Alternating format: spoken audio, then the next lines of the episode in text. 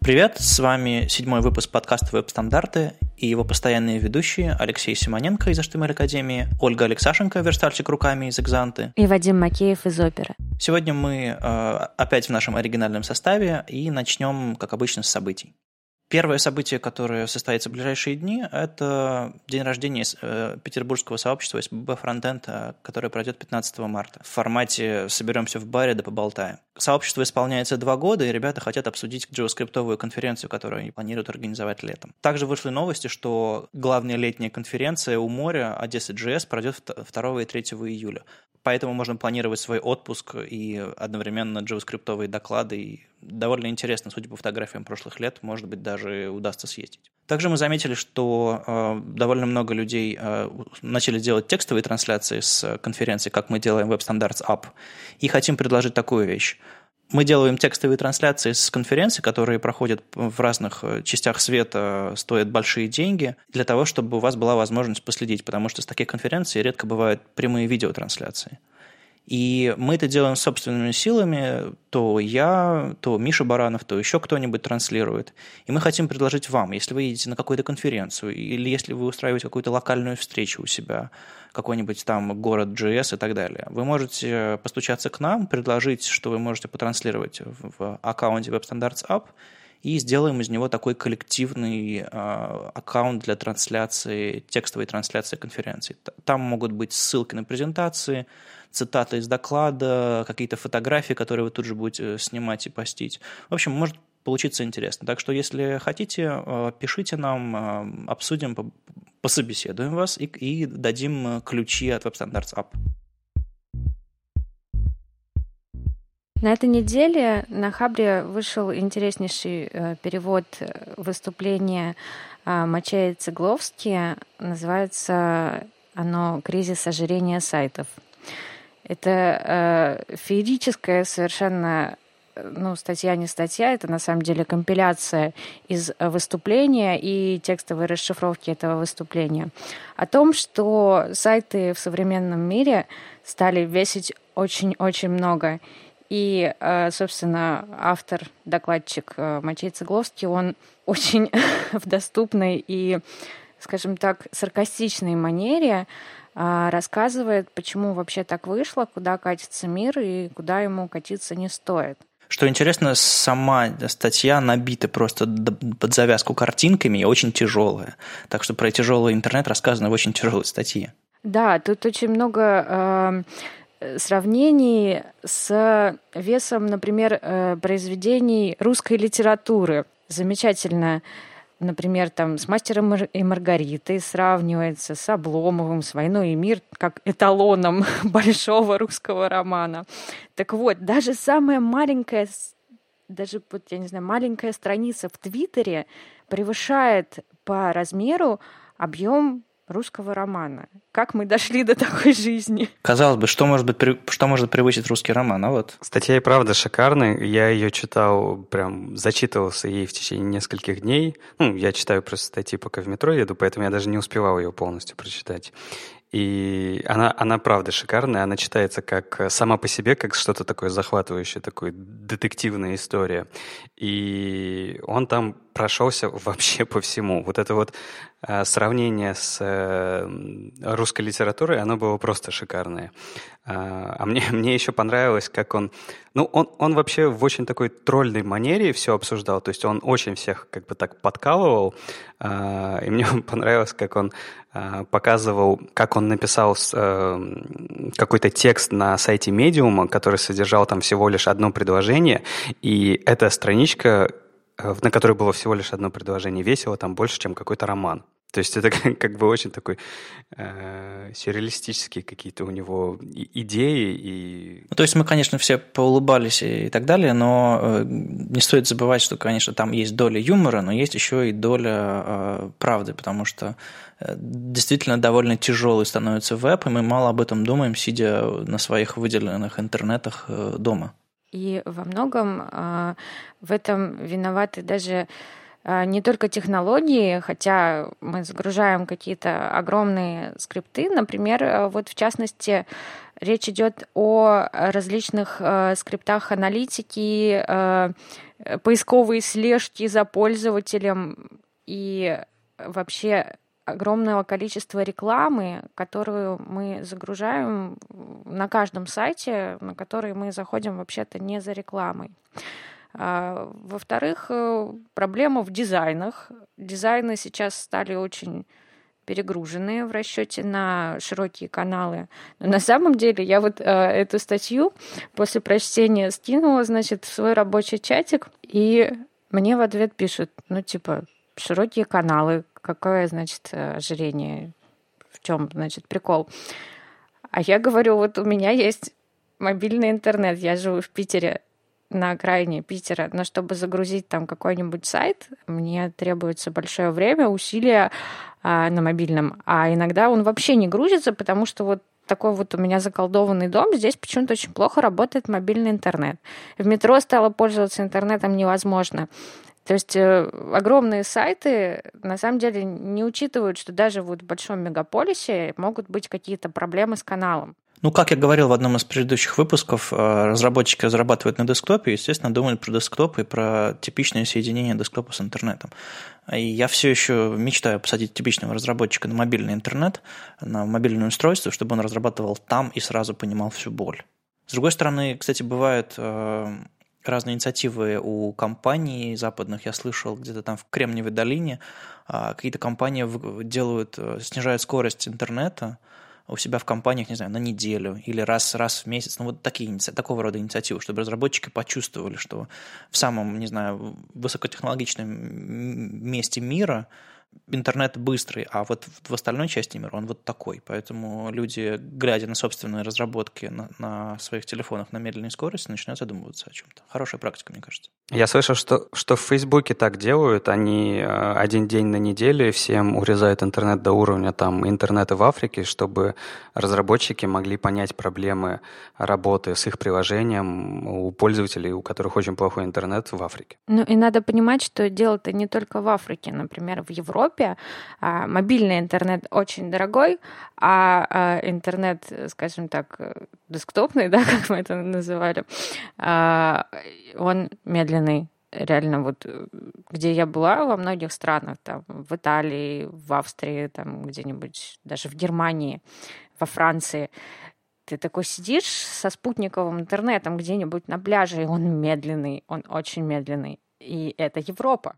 В этой статье очень много внимания уделено рекламе, и это действительно правда. Вот скажите, ребята, у вас э, в браузере ежедневном, там, нерабочем, э, стоят адблокеры какие-нибудь? У меня нет. А, у меня стоит, да. Расскажите ваш взгляд на вот, морально-этическую сторону этой проблемы. Почему, Леша, у тебя адблокера нет? Адблокер же, если он не стоит, это не значит, что ты от него отказался. Это значит, ты просто не занимался этим вообще. Я этим, можно сказать, не занимался. А, я, я видел, что с адблокерами бывают некоторые проблемы. Например, например, э, наш сайт, сайт Академии, у него... То есть адблокеры иногда реж, режут не очень хорошо, и многие из адблокеров просто блокируют работу нашего сайта. То есть курсы не проходятся. Поэтому я я к адблокерам пока отношусь не очень э, хорошо. То есть, наверное, они делают хорошее дело, то есть они вырезают эту плохую рекламу. Но пока они будут э, в это же время ломать сайты, это как бы мне не очень нравится. Ольга, а зачем тебе адблокер? А, я очень много читаю в интернете, прям много. И мне очень мешает, когда где-нибудь там сбоку, сверху, снизу мелькает какой-нибудь баннер, который предлагает мне новые красивые лабутены. Нет, мне не надо. А реклама, которая за мной следит, она вообще вызывает у меня паранойю. Вот я погуглила какую-нибудь там поездку во Флоренцию, и она мне везде сует этот баннер с Флоренции, и я такая, боже, пойду поплачу, я же не могу сейчас взять и поехать во Флоренцию. Короче, нет, это меня очень сильно нервирует, мешает, поэтому у меня везде стоят эти блокеры. Конечно, действительно есть такой момент, что они могут ломать работу некоторых сайтов, например, даже на одном из наших проектов есть такая вещь, что там регистрация как-то криво начинает работать при включенном адблокере. Это, это плохо, но, но невозможно. Реклама стала настолько навязчивой, ее настолько много, что просто ну, я не могу так жить в интернете. Ну, на самом деле, все разработчики с минимальным опытом должны знать, что как бы в, в название картинок или путей не стоит добавлять слово «эд», «секс», «порн». Ну, в общем, вот эти все слова, которые обычно блокировщики блокируют, потому что они могут сработать на них. А у вас бывали случаи, когда такое случалось? У меня вот несколько случаев было, когда я как-то картинку смешно называл, а в итоге она блокировалась. У меня, э, ну, я знал про это, поэтому мы как-то сразу же это обходили, но у нас э, история вообще какая-то странная. Э, мы пока не смогли разобраться, что именно в нашем скрипте не нравится от блокеру, потому что там нет никаких стоп-слов, по которым он мог бы вырезать его. И это напрягает, это напрягает наших пользователей, и мы пока что просто сообщаем о том, что если у вас не работает, ну, значит, вам нужно выключить или AdBlock, или Tears Monkey, как-то так называется плагин, или еще что-то. А, в целом, а, я вообще согласен, что реклама, она очень жирная стала, и очень жирные стали а, даже не то, что сама реклама, а всякие разные трекеры, которые следят за нами. С одной стороны, я понимаю, ну, я тут, видите, я буду сегодня с двух лагерей. Со стороны бизнеса, со стороны рекламы я понимаю, зачем это нужно. Потому что э, пользователей, правда, нужно догонять по интернету, рассказывая о сообщении, которое он посмотрел, но, может быть, по какой-то причине э, еще не воспользовался им. И это и правда работает. Ну, то есть, э, с точки зрения бизнеса это работает, это приносит деньги. Но, с другой стороны, я понимаю, что когда это все там нагружает нам ниш лишние мегабайты, там, когда все э, пестрит, там, я не знаю, сайт медленно работает из-за этого, это, конечно, тоже плохо. Ну, я вот не знаю, как с этим поступить. По-моему, adblock это такой, это крайний вариант, который нам просто все вырезает. Это, это по-моему, не совсем хорошее решение. Ну, хорошее, нехорошее. Я тут со стороны производителя браузера скажу, что мы сейчас как раз выпустили сборку Opera Developer, в которой блокировщик рекламы встроен прямо в браузер. Типичный блокировщик рекламы инжектит на страницу какой-то скрипт, который там убирает что-то со страницы, а во время загрузки страницы он там блокирует э, по, по разным маскам э, скрипты по известным адресам. То есть есть публичные списки, там EasyList какой-то и прочие, которые составляют списки всяких рекламных сетей. И э, сайт может не просто сломаться из-за того, что AdBlocker заблокировал какой-то ресурс, а AdBlocker может как-то неправильно инжект, инжектиться на страницу и просто мешать скриптам. То есть э, вот такие вещи тоже бывают, конечно, не так часто, как блокировка ресурсов. И вот мы сделали блокировщик к рекламе такой, что он работает не как расширение, а он работает на сетевом уровне, он написан на C++, он как бы работает как часть браузера, соответственно, он ведет себя по-другому. Но как бы мы, мы, мы были не первыми в этом смысле, а, ну, то есть мы первые на десктопе а, встроили в, прямо в браузер эту штуку и посмотрим, как она будет развиваться. Это просто эксперимент пока. Но, допустим, на той же iOS а, ребята встроили поддержку так называемых фильтров содержимого, а, и можно установить приложение и выключить там веб-шрифты, выключить, не знаю, какие-то трекеры, выключить всякие со- социальные кнопочки и прочее на своих сайтах. У меня на iOS стоит такой блокировщик, и я даже забыл про него, и я периодически вспоминаю, мол, ой, что-то интернет какой-то чистый стал, потом выключаю его, перезагружаю страницу, думаю, а, понятно, почему он стал чистый такой. Это довольно гиковская штука все еще, и потому что ее нужно поставить, включить, сходить туда, сходить туда, и вообще понимать, что ты делаешь. А вот мы в опере будем предлагать пользователям включить это. То есть это будет выключено по умолчанию, и мы будем анализировать э, страницы, которые грузятся медленно, а потом предлагать э, пользователям включить блокировщик, а потом еще и предлагать э, сравнить, как сайт загрузился до или после. У нас есть отдельная страница, на которой можно покрутить слайдер, и сравнить страницу до и после, и посмотреть, насколько она быстрее загрузилась. А загрузка иногда зависит от того, насколько хамский ресурс. Ну, иногда сайт грузится вот там в 2-3 раза дольше а, с рекламой и без рекламы. То есть это реальная проблема, и мы как ребята, которые разрабатывают продукт для пользователей, решили придумать такое решение. Посмотрим, как вообще отрасль, разработчики и пользователи отреагируют на это. Но пользователи пока исключительно рады, насколько я смотрю. Точки зрения тех, технологии, мне кажется, что внедрение адблокера прямо в браузер это вообще хороший подход. Он, скорее всего, и правда за счет там, того, на чем он написан, будет работать быстрее. Меня вот только один этический момент смущает. А, я знаю, что многие адблокеры, они сначала такие хорошие, Робин Гуды, они блокируют все подряд, а потом начинают э, брать с разных бизнесов деньги за то, чтобы исключать их рекламу а, в их адблокере. И вот это, в моем понимании, это вообще какой-то вот ад. Вы не планируете случайно такого? Есть такой браузер, называется Brave. Его разрабатывает Брендан Айк и команда. А, они, у них бизнес-модель строится на том, что они блокируют рекламу, а вместо нее вставляют свою рекламу.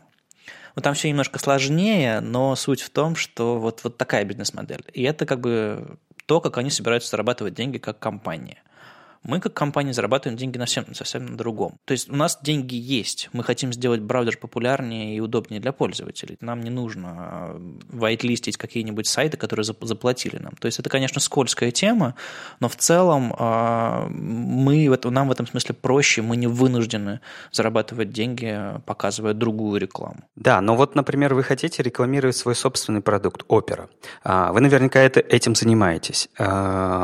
И что, неужели Неужели вы не будете whitelistить э, рекламу оперы? Ну, по крайней мере, сейчас ничего подобного не происходит, и, насколько я знаю, ничего такого не планируется. Но, опять же, это мы экспериментируем, запустили вот только-только на днях, а, и будем смотреть, что из этого получится. Может быть, отрасль вообще скажет, как бы, нам не нравится, уходите. И пользователи тоже особо энтузиазма не проявят, но посмотрим.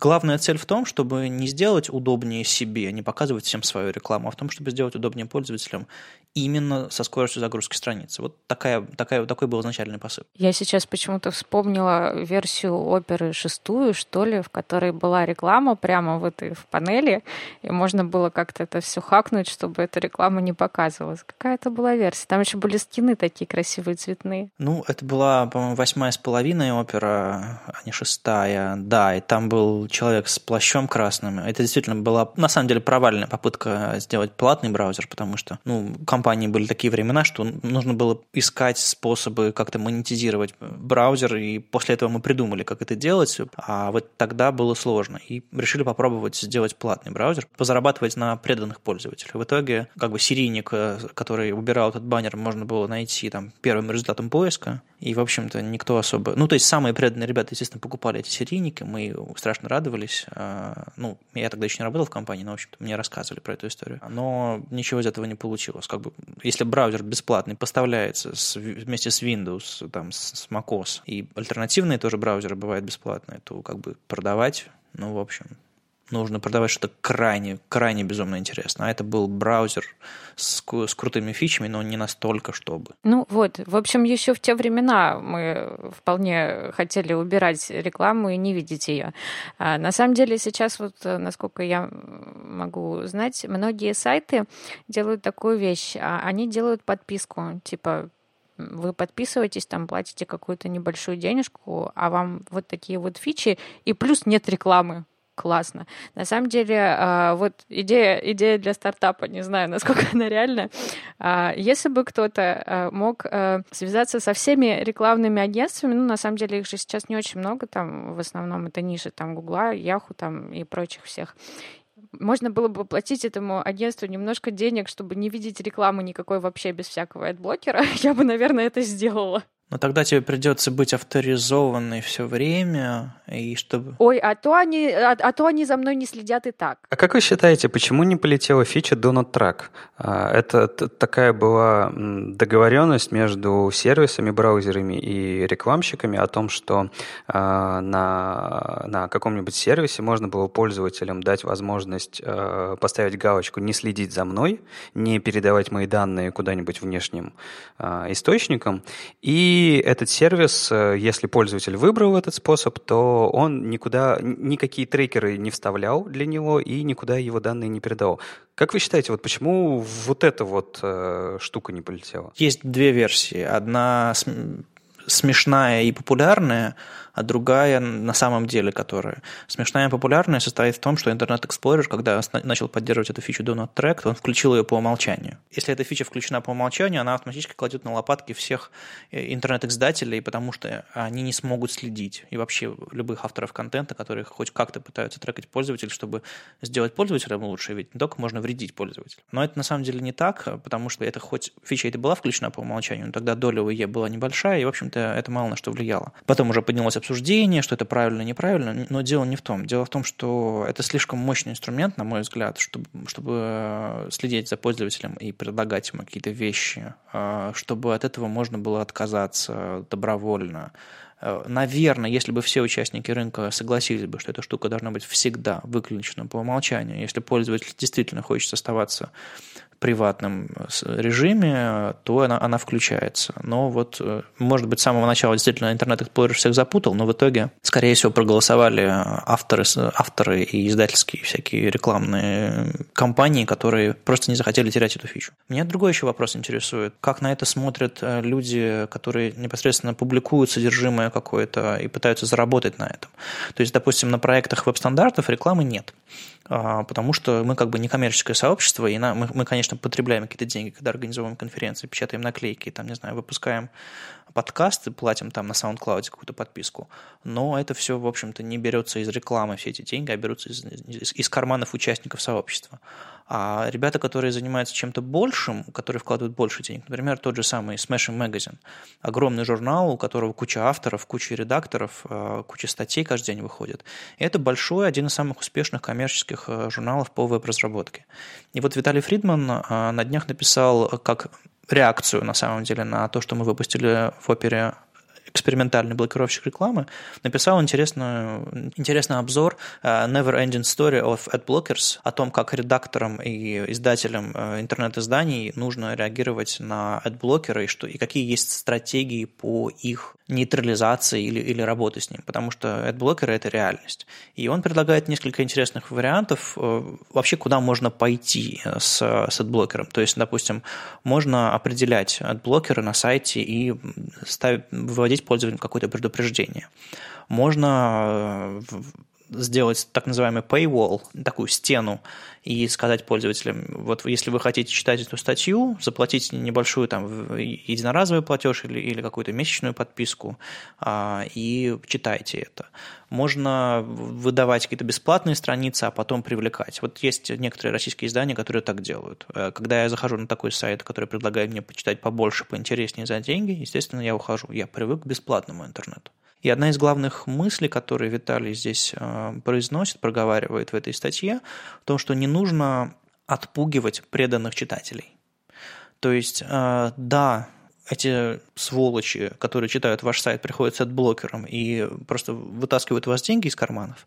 Это с одной стороны. С другой стороны, они ваши преданные читатели, и э, они заходят на ваш сайт регулярно. А значит, что не то, что вы на них можете заработать как-то, но они в благодарность за то, что вы предоставляете им какое-то содержимое, могут помочь вам поддержать вам ваше производство этого содержимого тем или иным способом. Ваш, ваша задача как издателя, как автора, как э, редактора сайта придумать способ, который не будет мешать пользователям, как 2 мегабайта рекламы, и 20 вложенных айфреймов, но, с другой стороны, будет э, удобно пользователю и выгодно вам. То есть э, надо просто немножко менять модель. Когда-то мы шли в магазин и покупали компакт-диск, и когда начали появляться пиратские версии компакт-дисков, потом грянул интернет и всякие MP3 эм сервисы стали предлагать бесплатно все загрузить. Естественно, музыкальная индустрия закричала, что мы сейчас все рухнет, и музыка никогда больше не будет записываться. Но музыка записывается, мы перешли к стриминговым сервисам и так далее. Видимо, сейчас пришел момент, когда нам нужно поменять свой взгляд на то, как реклама работает, на то, как работает платное содержимое в интернете. И, может быть, мы придем к каким-то более человеческим моделям. И вот Виталий предлагает очень классный обзор решений, которые можно применить. Поэтому надо смириться с тем, что AdBlock э, и блокировщики рекламы содержимого – это реальность. Не полагаться, не знаю, на веб-шрифты, потому что их тоже можно заблокировать. Не полагаться на, на всякие рекламные штуки и думать о том, как монетизировать иначе. Ну, это это все очень интересно, но давай чуть-чуть к практике. Давай вот, к, э, например, к нам с тобой. А, я знаю, что ты любишь читать Медуза.io, да? Угу. Ты же знаешь, что а, это они зарабатывают, по сути, только из рекламы, потому что это новостной сайт. А, это не смешинг-магазин, который специализированное издание, которое может проводить и правда конференции, выпускать книжки и так далее. Это новостной сайт, который не может такого делать. Зарабатывает он исключительно из рекламы. Ты тебе нравится этот сайт, ты любишь на него заходить и читать новости там. А, но ты пользуешься адблокером, и ты вырезаешь всю рекламу, за счет которой они зарабатывают. Давай предположим, что, ну, допустим, 60-70% будет заходить на «Медузу», читать ее с вырезанной рекламой. Скорее всего, они рано или поздно закроются, и тебе придется снова читать там какую-нибудь ленту.ру, которую ты больше не любишь, или еще кого-нибудь, который ты считаешь вообще неправильными новостями и так далее. Разве это хороший путь? Ну смотри, когда я захожу на ту же самую «Медузу», я вижу два типа рекламы. А, один тип рекламы – это когда сверху у них баннер, угу. прям вот сайт от, от, отодвигается там на пикселей на 80 и показывает баннер. А, и когда на, на странице статьи еще справа баннер.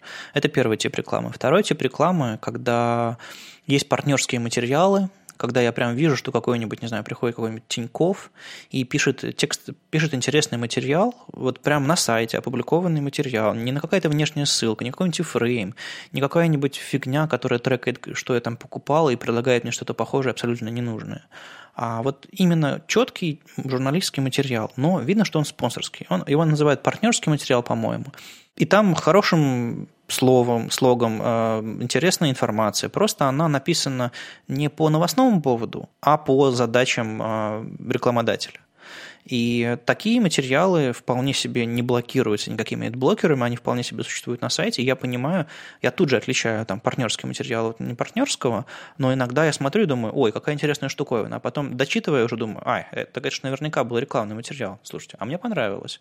То есть рекламу можно делать по-разному. Ну, ну, получается так, что чтобы э, сделать хорошую рекламу, которая могла бы тебя э, зацепить и позволить компании продать тебе свой продукт, им нужно вложить значительно большее количество денег в это, ну, потому что это точно значительно дороже, чем э, запилить какой-нибудь баннер.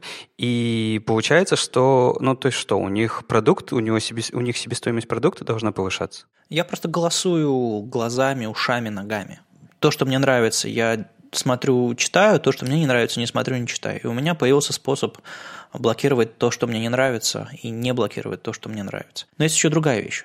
А, они э, на приложении для Android сделали платную подписку. То есть можно прийти э, на Android и включить галочку, и через Play Store э, отплатить маленькую подписку ежемесячную. И я, когда пользовался Android некоторое время, экспериментировал на нем, я подписался на эту штуку и не видел никакой рекламы в мобильном приложении. Если они распространяют эту практику на десктопный сайт, сайт. Если они сделают то же самое в приложении для iOS, там ведь тоже есть возможность подписку делать, я с удовольствием буду ее оплачивать. Ну вот я тоже согласна, э, что подписка решает такие проблемы. Это и приносит э, деньги, э, собственно, владельцам, и лишает клиента больших проблем при просмотре. Ведь есть еще такая проблема, что реклама, она очень зачастую уродливая. А Ее очень неприятно видеть я не знаю, на кого она рассчитана и на кого она работает. Там огромные какие-нибудь розовые баннеры с огромными надписями «Новые лабутены» или «Как похудеть». Но реклама может быть красивой, как минимум, ну, не отвлекать внимание. На самом деле, я вот, э, пока мы разговаривали, я вспомнила пример. А, я, например, реагирую на рекламу о новых книгах, там, на букмейте на том же. Это хорошо работает, потому что она красивая, милая и точно попадает в цель.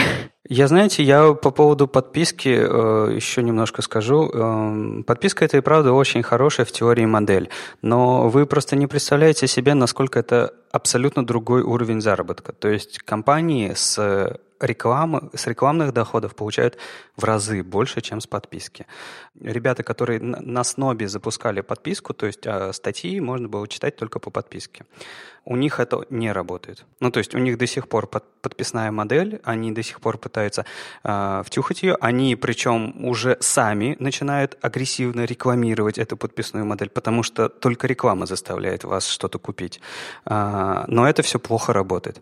Какая-то похожая история была на э, vc.ru, это бывший Цукерберг позвонит, они начали отслеживать а, людей с адблокерами и там тоже с ними что-то пытаться делать. И насколько я тоже читал об этом, а, там тоже не очень-то хорошо получается.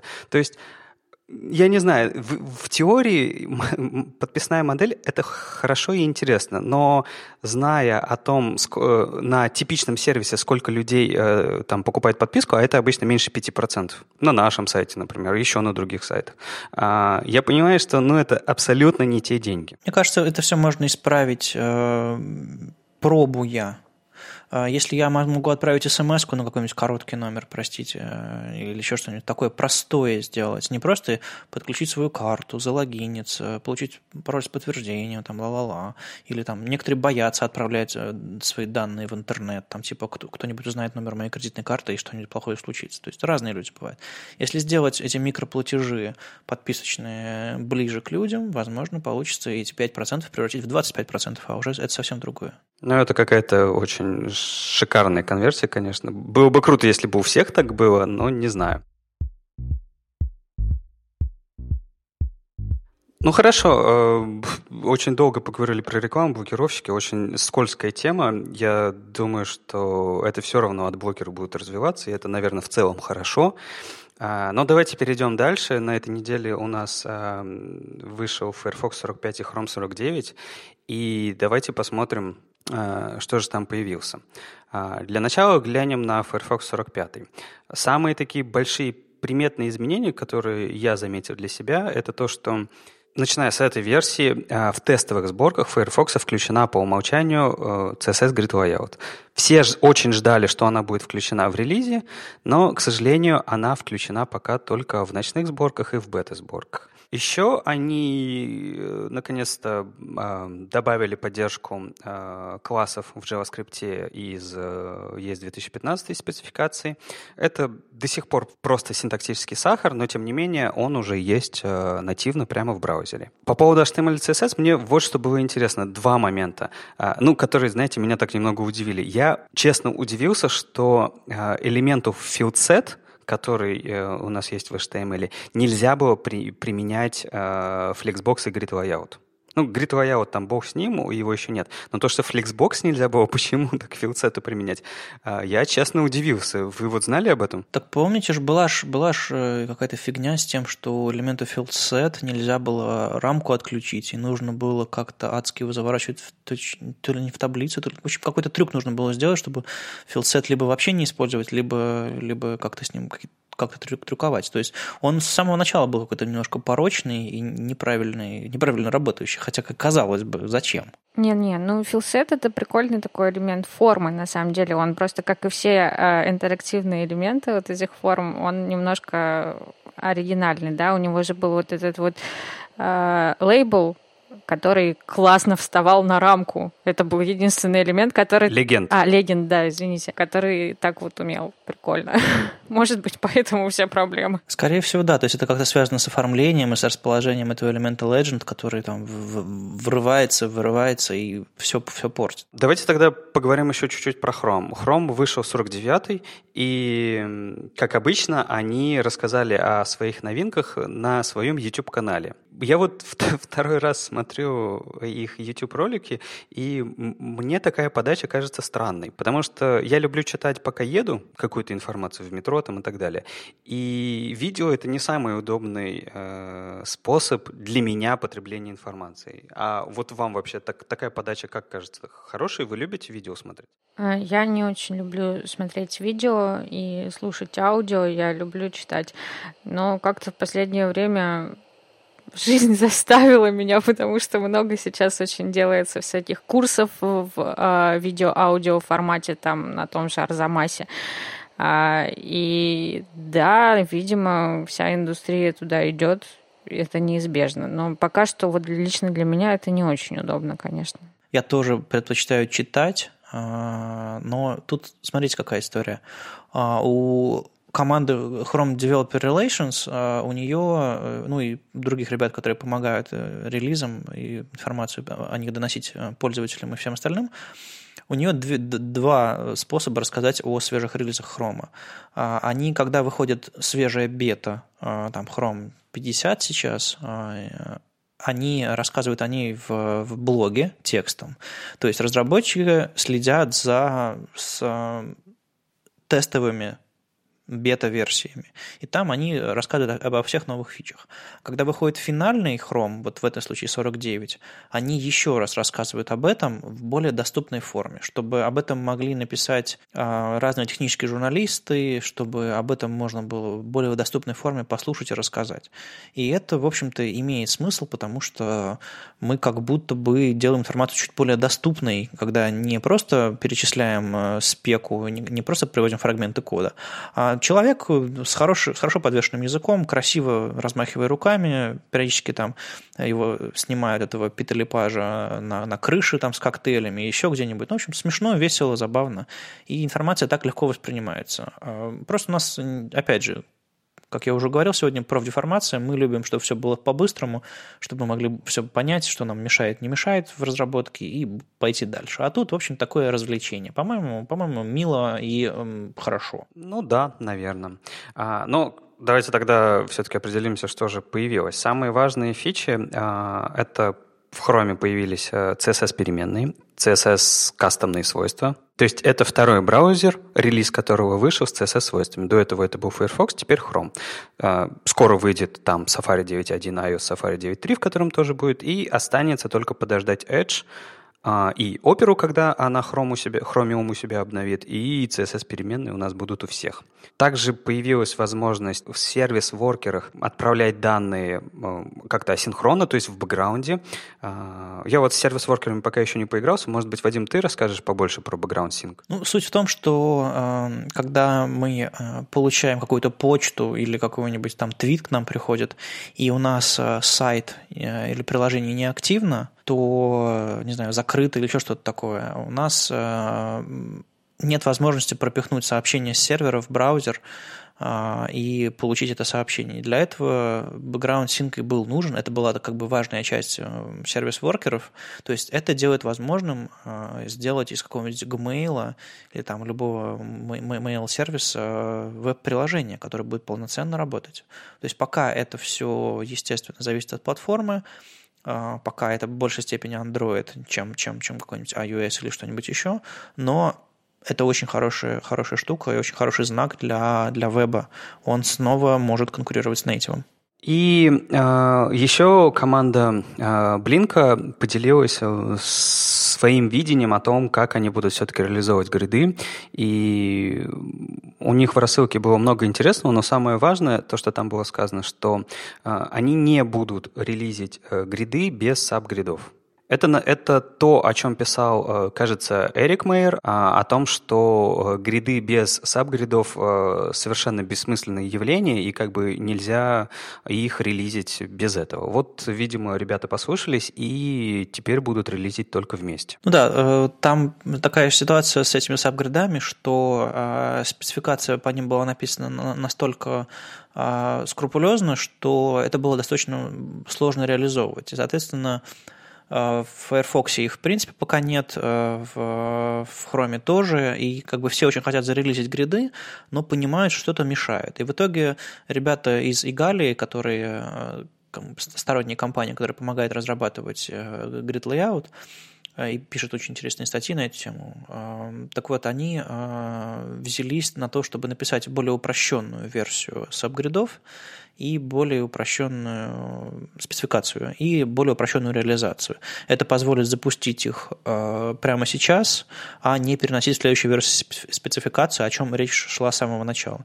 Сабгриды нужны для того, чтобы можно было не только в текущем контексте сохранять там, ширину э, колонки какой-нибудь, к которой ты хочешь обратиться, а использовать это на, на, на, на, в других гридах на вложенность. Ну, то есть это сложновато объяснить на, в радиоэфире. Я вот будет у меня премьера моего доклада Grid Layout полной версии довольно скоро на Кодфесте, и тогда будет слайд доступный, может быть, видео будет, тогда будет более подробно. Я, конечно, расскажу еще про сабгриды тоже.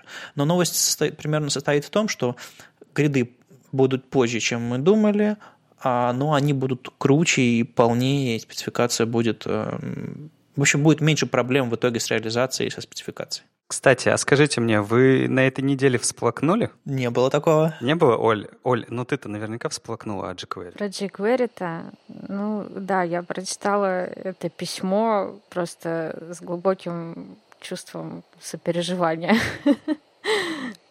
Оно просто проникает в самую глубину сердца любого человека, кто хоть раз писал на jQuery. Не знаю, меня почему-то ничего такого личного с jQuery не связывает. Это был просто один из один из этапов моего изучения веб-технологий. То есть я писал э, на корявеньком JavaScript, потом некоторый буст, некоторое ускорение получил от, от jQuery, потому что стало проще обходить кросс-браузерные сложности. А после этого потихонечку перестал писать на jQuery. То есть никакого такого личного погружения не было. Наверное, любовное письмо jQuery я бы не написал. Я бы сказал, а, привет, давно не виделись, но не более. О чем мы говорим, кстати? Это был перевод на CSS Live, э, статья «Любовное письмо к jQuery», где э, автор Майк Ритмюллер. Я думаю, Ритмюллер, может. Ритмюллер. А, в очень красивым, красивым слогом рассказал о том, как он скучает по jQuery, что jQuery до сих пор а, останется в его сердце, и что, это, что он ее любит, и он прям там это очень красиво все написал. Сказал, что он будет помнить о ней. Это были чудесные 10 лет. Надеюсь, впереди мы еще, может, увидимся, но я понимаю, что вряд ли. В общем, спасибо тебе, Джекуэри, за все, что у нас с тобой было. Ну, в чем-то легкая, конечно, благодарность э, есть в этом всем, и у меня тоже. Я понимаю, что без, без, без jQuery было бы сложнее, а, и это был действительно поворотный момент в развитии JavaScript и JavaScript API. Она повлияла и на спецификации, и на то, как мы пишем и думаем на JavaScript. Ну, да, пожалуй, это, был, это было хорошо jQuery, спасибо. А как можно интерпретировать это? Это значит, что все, jQuery, наверное, все-таки не нужен в проектах или, или как? Вот я знаю, что э, ребята готовятся к релизу 3.0. Он вообще имеет смысл еще? Просто сейчас мы э, пришли, мне кажется, немножко в другую эпоху, когда JavaScript э, не является чем-то таким эм, сторонним, а когда это основа. А не знать основ это уже значит быть э, про, просто верстальщиком, а не там не фуллстеком или там каким-то не каким-нибудь полноценным разработчиком. То есть в этом нет ничего плохого, но если вы хотите разбираться в JavaScript, нам нужно, вам нужно знать его лучше, чем мы знали его, когда мы пользовались jQuery. jQuery решала много проблем за нас э, и упрощала использование. Да, это было хорошо. Но сейчас такой, видимо, такого нет. Произошло, произошло очередное разделение профессий на JavaScript-программистов и верстальщиков, э, как было когда-то уже, но вот, видимо, мы снова к этому вернулись. Сейчас получается какая-то новая, другая проблема, когда вот эти вот э, JavaScript-разработчики э, совсем не хотят думать об HTML и CSS, ну, то есть они как пытаются минимизировать э, свое общение с HTML и CSS, и из-за этого происходят некоторые другие проблемы. Была хорошая статья э, «Давайте полегче с JavaScript» Лекси Монро э, о том, что, э, ребят, ну вы как-то переигрываете со своим JavaScript. Окей, вы перестали использовать jQuery, но, черт побери, что вы делаете? И она приводит в пример э, простую страничку твита в Твиттере, где э, загружается громадное количество JavaScript-кода. У, у нее он грузился э, 20 секунд, и эти 20 секунд ничего из элементов, которые вполне могли бы работать и без JavaScript, не работало. И она говорит о том, что как-то мы все позабыли, как-то мы позабыли заветы о том, что там прогрессивное улучшение, JavaScript — это самый последний слой, который добавляет только интерактивности, а все и так без него работает. Вот куда все вот это пропало? Что интересно, а, у Твиттера ведь раньше вообще была клиентская шаблонизация. То есть если бы несколько лет назад а, сайт бы в принципе не работал при тормозящем или не загрузившемся JavaScript, а тут они ввели а, сервис серверную шаблонизацию, и приходит хоть какой-то HTML на клиент. Но с этим HTML все равно ничего не сделать. Слава богу, можно прочитать текст. Ну да, как-то это, не знаю, печально. Вот, э, вот это вот, она рассказала о том, что она берет просто текстовое поле, пока у нее грузится JavaScript, пытается написать туда э, какое-то сообщение ответа. Э, во-первых, у нее reply to, там, username не убирается, ну окей, она его стерла, начала писать свое сообщение. И тут вот JavaScript загрузился, он навесил свои обработчики и нафиг все стер из э, ее сообщений и вставил туда снова reply to username.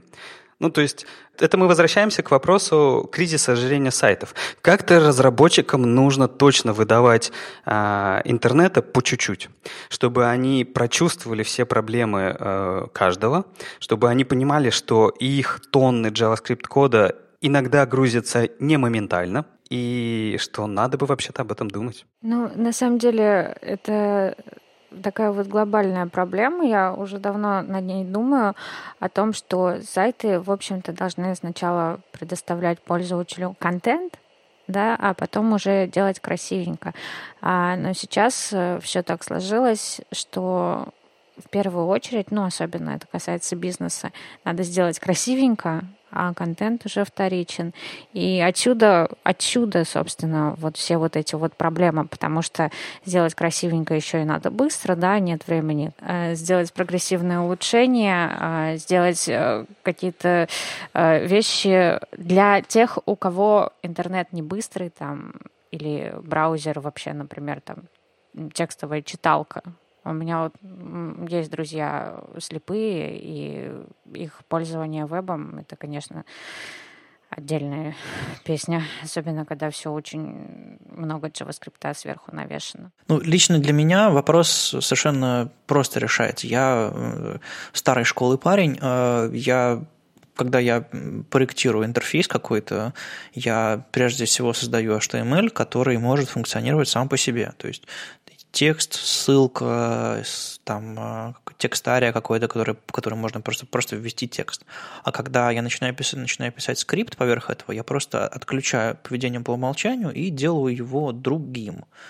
То есть это вместо того, чтобы открывать страницу, э, эта ссылка открывает, не знаю, какой-нибудь попап, подгружает данные и что-нибудь такое. Ну, то есть мне, казалось, мне кажется, это настолько очевидным, что когда я смотрю вот на эти проблемы, я думаю, люди как бы, что вообще, в принципе, не в курсе, чем веб занимался все эти годы, и они не умеют фалбечить ссылку, там, фалбечить свой крутой JavaScript на обычную ссылку, вроде бы просто как ничто другое, а вот, вот такая вот ерунда. Я не очень понимаю, может быть, проблема в образовании, проблема в том, что люди пришли из тех отраслей, где э, не сфалбечится вообще ни на что, потому что, не знаю, если софт какой-нибудь на iOS или там на, на, на Windows э, поломался или что-то не подгрузилось, то как бы все, синий экран смерти, и компьютер начинает гореть. Все проще. Ты, ты что, какой HTML, какой CSS? Они же начинают писать свой проект э, с JS на React.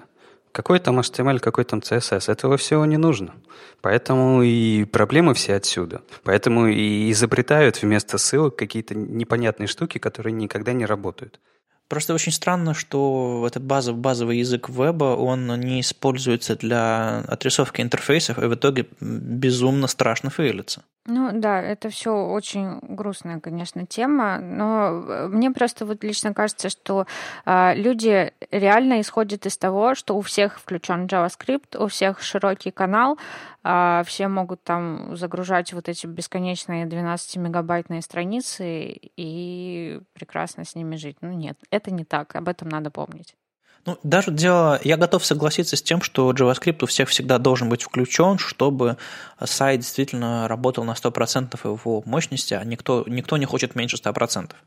Но проблема в том, что сайт должен быть пуленепробиваемый. Он должен быть устойчив к, к, к погодным условиям, к, к плохому Wi-Fi, к отсутствию Wi-Fi и так далее. То есть мы, с одной стороны, придумываем новые API для того, чтобы работать в офлайне, чтобы сайт мог, э, подгрузившись, загрузив весь JavaScript, нормально работать, закрываться, там, устанавливаться как веб-приложение, там, использовать кэш руками и ручным образом и, и так далее. Но, с другой стороны, мы забываем про существующие существующие фалбеки прямо в языке, которые даются нам вообще бесплатно. То есть для того, чтобы отдать э, в браузер вот такую страницу, про которую говорит, э, говорит автор, ну, не нужно вообще ничего. Можно просто повеситься сверху, но об этом никто почему-то не думает. Вот не знаю, надо что-то в консерватории что-то подправить, не знаю. Ну и давайте тогда перейдем к HTML, раз мы про JavaScript, про JavaScript.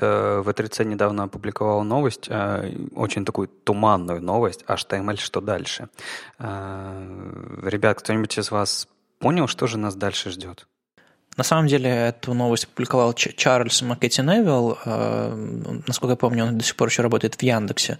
Когда-то был моим коллегой по опере. Он просто занимается давным-давно профессионально работает в А3C и занимается разработкой и там э, спецификации участвует в, в всяких рабочих группах, и как бы он решил, насколько я понял, э, рассказать о том, что вообще происходит, потому что иногда когда долго о чем-то не слышно, возникает ощущение, что тут все, все умерли и вообще ничего не будет. Поэтому это был скорее такой э, возглас типа «Эй, привет, у нас тут вот такие планы на 2016 год». Ну, правда, в марте немножко поздновато об этом говорить, но тем не менее. И такие у нас планы, вот такие у нас э, рабочие группы формируются, такие, такие, такую версию мы собираемся зарелизить как релиз-кандидат и так далее. Но это большая бюрократическая машина V3C-шная. А есть еще помимо нее э, другие комитеты рабочие группы неофициальные, допустим, тот же самый ВАТВГ, который давно-давно отказался от версии, который как бы не, не громко не анонсирует ничего, мол, мы еще, мы еще работаем, а просто работает. И живой, вечно зеленый черновик HTML без версии – живет себе, вполне дополняется, у него есть редакторы э, и так далее. Ну да, кстати, они частично об этом сказали, что мы очень рады э, новым предложениям, внешним предложениям, то есть предложениям, которые э, разработаны не внутри V3C. Но мы рады их рассматривать, мы рады их принимать, но мы всегда сперва будем ожидать какого-то реального применения этих штук. И в, как пример приводят э, спецификацию элемента Picture. То есть он был разработан внешними ребятами, он был имплементирован, в, там, по-моему, в одном или в нескольких браузерах и был полифил. И только тогда э, V3C начала смотреть на эту штуку. Не, на самом деле, как бы мы, мы живем, есть очень много людей, с которыми ассоциируются определенные спецификации, есть очень много э, идей хороших, поэтому мы, в общем-то, не, не, не застряли, мы э, потихонечку избавляемся от всех этих, от, от флеша мы избавились, мы потихонечку избавляемся от всех других э, сложностей, которые мешают нам быть вообще работать лучше и, и уметь больше. То есть вот сейчас главная борьба с нативным приложением, мне кажется, в общем-то, у нас есть все, осталось только об этом рассказать шире и громче. На этой неделе в блоге Иры Адеринукон э, вышел, вышла интересная статья. Вообще, я вообще последнее время очень люблю ее блог. Она пишет э, про такие, знаете, простые вещи в HTML и CSS а, достаточно развернуто и подробно, то есть она рассматривает их очень глубоко. И очередная статья, которая у нее вышла, она о поломанных картинок и о том, как их можно оформить. А, для меня на самом деле было откровением о том, что а, элемент image, он а, вообще не очень обычный. У этого элемента а, ему невозможно применять псевдоэлементы, то есть before и after.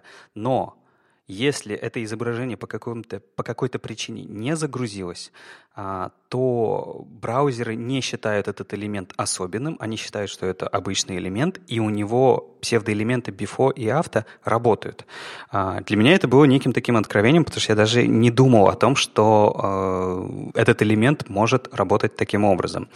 Ну и зная это, Ира попробовала сделать такую такой интересный хак, она э, картинки, которые не загружаются, э, она с помощью псевдоэлементов before и after сделала им красивую обертку, взяла текст из альта с помощью атрибута, с помощью atr, атрибута в CSS, добавила туда дополнительный контент, красиво написала, вставила через а, второй псевдоэлемент а, иконку, и поломанные картинки начали выглядеть очень красиво.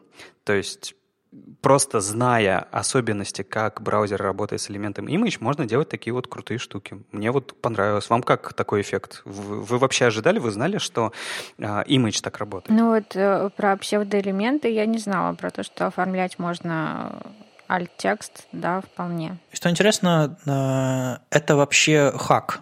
То есть э, в чем суть? Э, в том, что, допустим, в той же самой Safari на десктопе, на iOS или там э, в Opera Mini тот же самый, этот хак с Before After не работает, потому что он не должен работать, потому что по спецификации Before After для replaced элементов, так называемых, а, не должны применяться, потому что Before After вставляется внутрь, а поскольку у элемента, который там замещает, типа картинки, нет, нет внутренностей, у него есть только, только он сам, э, по идее, это не должно работать. Я не знаю, прописан ли в спецификации момент с тем, что именно поломанные картинки, и можно ли им что-то создавать, но если браузеры придут к тому, что нужно соответствовать спецификации, эта фича как бы уйдет из браузера. То есть по-прежнему можно будет оформить красивенько текст, а, потому что действительно стрёмно выглядят поломанные картинки.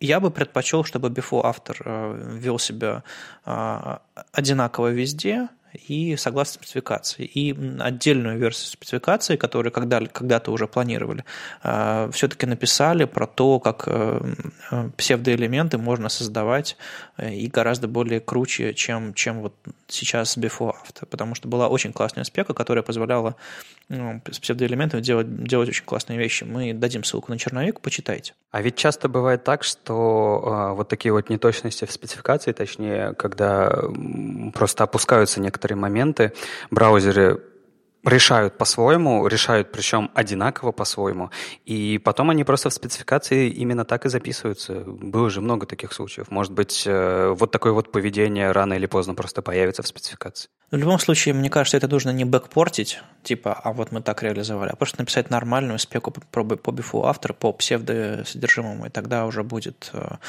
это все более, более понятно. Потому что сейчас мы все такие, ой, а так можно было делать, вот удивились и тому, что мы всю жизнь этого не знали. Когда это все станет чем-то новым, и очень скрупулезно прописанным в спеке хороший, Э, это будет совсем по-другому э, воспринято разработчиками. И более, это будет более полезно, потому что сейчас мы просто разрешим для AMG, там, для других э, replaced элементов before after, и все. А с новой спекой мы можем получить значительно больше и значительно лучше. Ну, в общем, в черновике посмотрите. Что интересно, Ира Адринакун, она еще недавно выпустила сайт, который называется What the fuck Opera Mini? Ну, типа, что за нафиг Opera Mini? И там перечисляется все, что Opera Mini не поддерживает на основе Канаюза. И мой коллега Швитанг написал ей письмо, типа, знаешь, Ира, все, конечно, круто, но мы просто такова модель работы браузера, и вот этот вот the fuck а, выглядит слишком пассивно-агрессивно. А, тебе не кажется? И она написала в ответ, что, мол, да, на самом деле я немножко перестаралась, и теперь этот сайт редиректит на домен operamini.tips, вместо вот the Opera Mini. Поэтому, ну, мы немножко обиделись, э, потому, поскольку это вот наше, наше близко к сердцу лежащее, а она правильно отреагировала. Так что молодец. Неловкая история. Да-да-да. А контент этого сайта при этом остался? То есть он просто поменялся домен? Да-да-да. Просто со старого домена редиректится на новый. Ну, наболело у нее. Я понимаю, у многих наболело, но вот такова модель работы браузера. Ладно, я перестану евангелизировать и э, расскажу про интересную штуку, которая мне понравилась на этой неделе. Мы в прошлом выпуске обсуждали э, экзотические CSS-свойства, и я опять говорил, что Opera была первой. Так вот, одним, одним из этих свойств было Object Fit. Э, способ вписать картинку в, в размеры самого AMG не вставляя его фоновым, фоновым изображением, вписать по разным правилам, то есть по высоте, по ширине, ну, в общем. Так вот, э, оказалось, что для этого можно сделать очень простой полифил джаваскриптовый, который просто подменяет картинку на, на SVG, а, в котором на самом деле вот это вписывание картинки давным-давно поддерживается немножко по-другому, но а, похожим образом. И управляя поведением с помощью простых дата-атрибутов, туда используя немножко CSS, мы получаем э, вполне себе работающий объект Object Fit во всех браузерах, которые поддерживают SVG. Так что если у вас был use case, когда вам нужно вставить картинку определенным образом, вписать ее автоматически, и вы для этого использовали div, которому указывали фоновое изображение, там, background size cover или что-то похожее, а, попробуйте вот этот полифил, э, он э, сделает гораздо лучше вашим пользователям, потому что они получат живую картинку, которую можно сохранить, которую можно открыть в отдельном окне, просто скопировать или что угодно с ней сделать, или просто читалка правильно альт прочитает. А уже визуально вы сможете все нужные трюки делать с помощью полифила. Смотрите, у нас э, так замечательно получается. Мы, э, мы уже в подкастах поговорили про BEM, мы поговорили про... Э, что, про что мы сегодня? Про jQuery мы тронули. Мы тронули... Э, кого еще? Чуть-чуть... Ну, ладно, не тронули React, но чуть-чуть-то тронули. И, по-моему, нам остается только тронуть пост-CSS, и мы обойдем все базворды. Как, как думаете? Давайте, может, попросим Андрея Ситника какую-то штуку новую создать, чтобы мы ее смогли обсудить? Я бы, на самом деле, позвал Андрея Ситника к нам в эфир. А, так что пусть, пусть Андрей считает это официальным предложением. Он на самом деле он сейчас где-то путешествует у себя в, на родине во Владивостоке. Но если мне, мне удастся его до него добраться и договориться, мы с удовольствием позовем его в один из следующих выпусков. Это был седьмой выпуск подкаста «Веб-стандарты» и его постоянные ведущие Алексей Симоненко из HTML Академии, Ольга Алексашенко, верстальщик руками из Экзанта. И Вадим Макеев из оперы. Услышимся на следующей неделе. Счастливо. Пока. Пока.